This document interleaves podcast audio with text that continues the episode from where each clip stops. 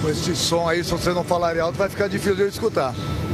Eu, eu perguntei, Renato, sobre a, os acontecimentos do jogo, a melhora no segundo tempo, mas a derrota com o Grêmio seguindo fora da zona da Libertadores. Nós começamos bem a partida, fizemos o gol, estamos bem, tocando a bola, valorizando a posse de bola.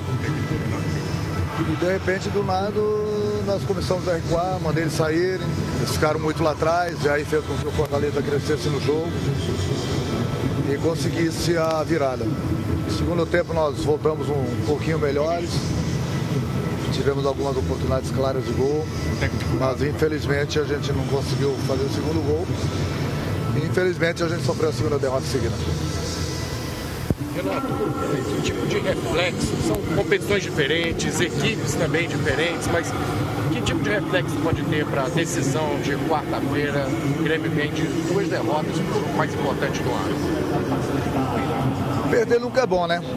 Mas agora é virar página. A partir de amanhã a gente já começa a pensar no, no Flamengo. A gente tem uma decisão na, na, na próxima quarta-feira.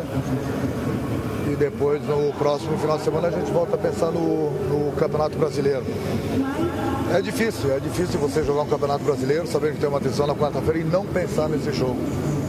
Tento conversar, falo praticamente que diariamente com os jogadores, mas às vezes fica difícil de, de convencê-los. Então a gente tem esse jogo quarta-feira, nós estamos preparados para essa partida aí, esperamos conseguir a classificação e depois desse jogo a gente volta a pensar no Campeonato Brasileiro. É uma grande decisão mesmo, né? Quarta-feira, você tem. Você já tem alguns problemas e tem mais um, né? Que é o Luan. Até que ponto ele está lhe preocupando para quarta-feira? E o problema que ele tem é o da facete plantar de novo?